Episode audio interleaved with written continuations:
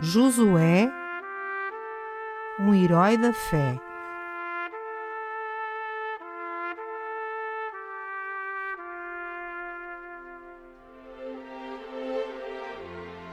A vida de Josué, de soldado a general.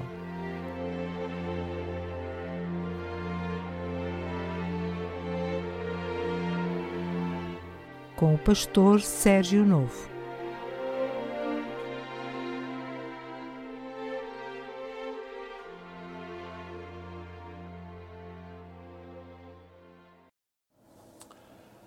Série Heróis da Fé, Josué, episódio número 4, O Passo da Fé.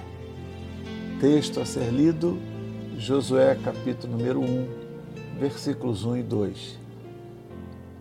E sucedeu depois da morte de Moisés, servo do Senhor, que o Senhor falou a Josué, filho de Num, servo de Moisés, dizendo: Moisés, meu servo, é morto. Levanta-te, pois, agora passe este Jordão, tu e todo este povo, à terra que eu dou aos filhos de Israel. No nosso encontro anterior, conversamos sobre Caleb, o amigo de Josué. Hoje falaremos sobre o início da travessia do Jordão, que nós denominamos o Passo da Fé. Com estas palavras, Josué foi habilitado como o novo mediador do povo de Israel diante de Deus. Como legítimo sucessor de Moisés, cabia agora a Josué a condução do povo à entrada e à conquista da terra. O servo Moisés havia morrido, mas a jornada dos israelitas ainda não chegara ao fim.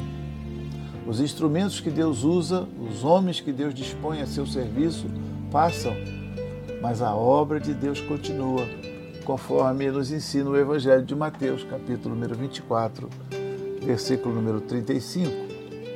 O povo de Israel não tinha ainda a plena consciência do que o aguardava. Compreendeu apenas que Josué e não Moisés era agora quem os conduzia. A despeito das enormes dificuldades e desafios que os aguardavam, Josué não podia mais voltar atrás era necessário seguir adiante. Era preciso entrar na terra prometida, mas o Rio Jordão se interpunha como obstáculo natural entre o caminho do deserto e a terra de Canaã. Ultrapassá-lo em barcos ou balsas era a solução impraticável naquela ocasião. Havia, no entanto, uma promessa de Deus: santificai-vos porque amanhã fará o Senhor maravilhas no meio de vós. Josué capítulo 3, versículo número 5. Quais seriam essas maravilhas? Como e onde levar o povo para viver a experiência da fé? A resposta de Deus foi uma só: na travessia do Jordão. Ainda que o desconhecido pudesse surpreender e o temor levantasse barreiras impenetráveis, o povo precisava dar mais um passo o passo da fé. A experiência da fé não se realiza no campo da imaginação. Ela é real e palpável. Exige, contudo, um conjunto de pré-condições. Josué compreendeu isso e preparou os israelitas. Anunciou que a travessia se daria em três dias. Josué 1, versículo 11. Três dias nos fala profeticamente da grande vitória do crente a morte e a ressurreição do Senhor Jesus. Conclamou o povo à santificação. A santidade é a condição que precede as grandes operações de Deus na vida do fiel. Conforme Hebreus capítulo 12, versículo 14, ordenou que a arca levasse no ombro e fosse levada no ombro dos sacerdotes e devia ser seguida Josué capítulo 3, versículo número 3, a arca como símbolo da presença de Deus entre o povo. Aprendemos que é Deus, através do Espírito Santo, quem revela o caminho novo a seguir. Cuidou que guardasse a distância de dois mil côvados entre o povo e a arca. Deus mostra que é necessário reverência e temor ao seu nome e ao que ele santificou.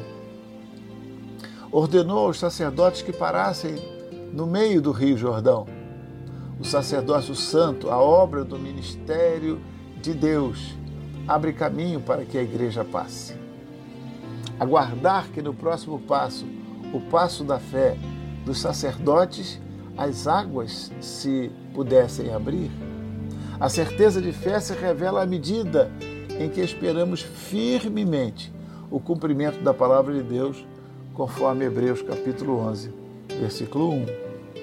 O sinal verdadeiro que Deus operaria no meio do povo era um prenúncio da vitória que lhes daria sobre as nações. Deus mostraria seu poder naquele dia ao esperar até a época da primavera, momento em que as águas do Jordão possuíam seu maior volume, ultrapassando os seis metros de profundidade, transbordando e alagando as margens. Muitas pessoas em nossos dias relutam em dar o passo da fé, em viver desafios com Deus e, como Josué, tocar nas águas do Jordão. Paralisados pela incredulidade, não conseguem cruzar o Rio Jordão de suas vidas. Sucumbem nas areias do deserto em meio às aflições, às tristezas e à desesperança. Mas Deus os convida à salvação. O convite de Deus é que creiamos nas promessas gloriosas da fé, que um dia nos fará atravessar o Jordão da nossa vida e nos dará o descanso eternal. A palavra de Deus em Hebreus capítulo 10, versículos 19 e 20, nos afiança, tendo, pois, irmãos, ousadia para entrar no santuário pelo sangue de Jesus, pelo novo e vivo caminho que ele nos consagrou, pelo véu, isto é, pela sua carne. Na próxima semana falaremos sobre a passagem propriamente dita do Jordão, continuando a mostrar a trajetória de um simples nome nas genealogias bíblicas, mas um verdadeiro herói da fé. Não perca! Voltaremos neste mesmo dia e horário. Encontro marcado, então. Fique com Deus.